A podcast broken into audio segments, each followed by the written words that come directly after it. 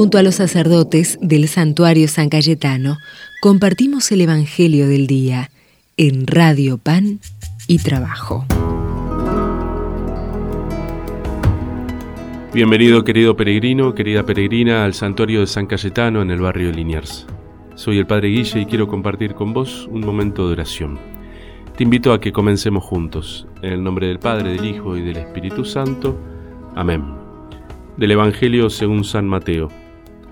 En aquel tiempo envió Jesús a los doce con estas instrucciones. Vayan y proclamen por el camino que ya se acerca el reino de los cielos.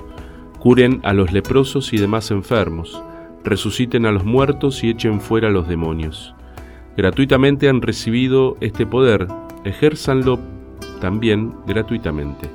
No lleven con ustedes en su cinturón monedas de oro, de plata o de cobre no lleven morral para el camino, ni dos túnicas, ni sandalias en los pies, porque el trabajador tiene derecho a su sustento.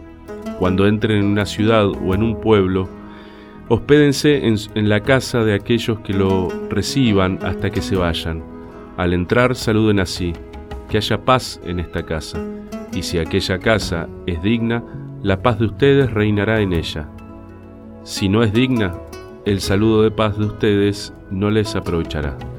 Y si no los reciben o no escuchan sus palabras al salir de aquella casa o de aquella ciudad, sacúdanse el polvo de los pies. Yo les aseguro que el día del juicio, Sodoma y Gomorra serán tratadas con menos rigor que esa ciudad.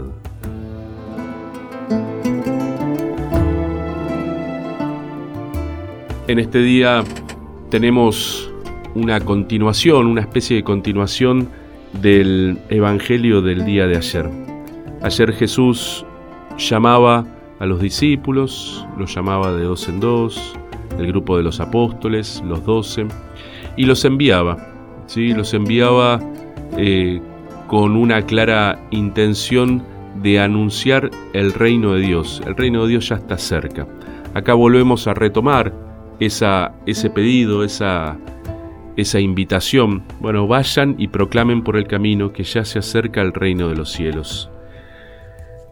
Lo han recibido gratuitamente esta autoridad y este poder, den también gratuitamente, compártanlo gratuitamente. Este, esta misión de la que ayer hablábamos, Jesús nos hace partícipes de su misión, nos da una autoridad, ¿sí? que no es para hacer sufrir al otro, no es para aplastar, no es para atemorizar con eh, tormentos futuros ni nada por el estilo, eh, sino que es una autoridad que se basa, como decíamos ayer, se basa en el servicio, en la entrega, en la solidaridad.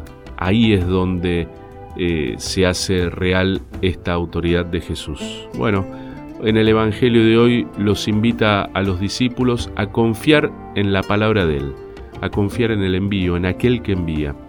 No, se, no pongan la confianza en las monedas de oro, no pongan la confianza en, en lo que llevan, en lo que visten, no pongan la confianza más que en Jesús que envía. También para nosotros es una linda invitación, ¿sí? Poner la confianza solamente en Jesús, por supuesto en medio de las tareas, de las responsabilidades, de lo que tenemos, ¿sí? Poner esa confianza en Dios que envía, que llama, que nos invita y a compartir la paz, ¿sí? Dios nos invita a compartir la paz. Por supuesto, primero a pedirla para nosotros, para nuestros hogares, nuestras familias, y al mismo tiempo compartir la paz. ¿sí? Se va tejiendo esta paz. El mes, el mes pasado, el mes de junio, pedíamos a San Cayetano, ¿eh? a partir del 7 de junio, el don de la paz, ¿sí? el don de la paz que se va tejiendo artesanalmente, se va construyendo. Este mes, mes preparatorio para la fiesta grande, le pedimos a San Cayetano poder crecer en la esperanza que no defrauda, Recordamos la paz, la pedimos nuevamente, renovamos el pedido de esperanza, una esperanza que no defrauda, que nos pone en movimiento, que nos pone también en ese mismo camino que San Cayetano ¿eh? se animó a, asumir, ¿sí? a ser real en su vida. Por eso en este día le pedimos al buen Dios que nos regale su bendición, que te bendiga vos, hermano, hermana, que tal vez estás en tu casa viajando, estás haciendo alguna tarea, algún trabajo, que el buen Dios te bendiga, San Cayetano te acompañe y la Virgen te cuide. En el nombre del Padre, del Hijo, del Espíritu Santo. Amén. En tu amor cobijo mi alma, en ti encuentro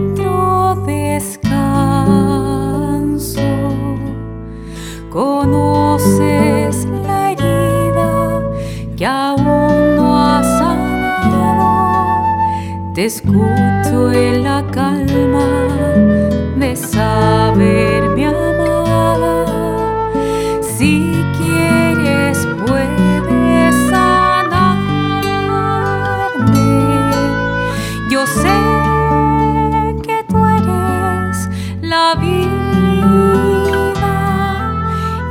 y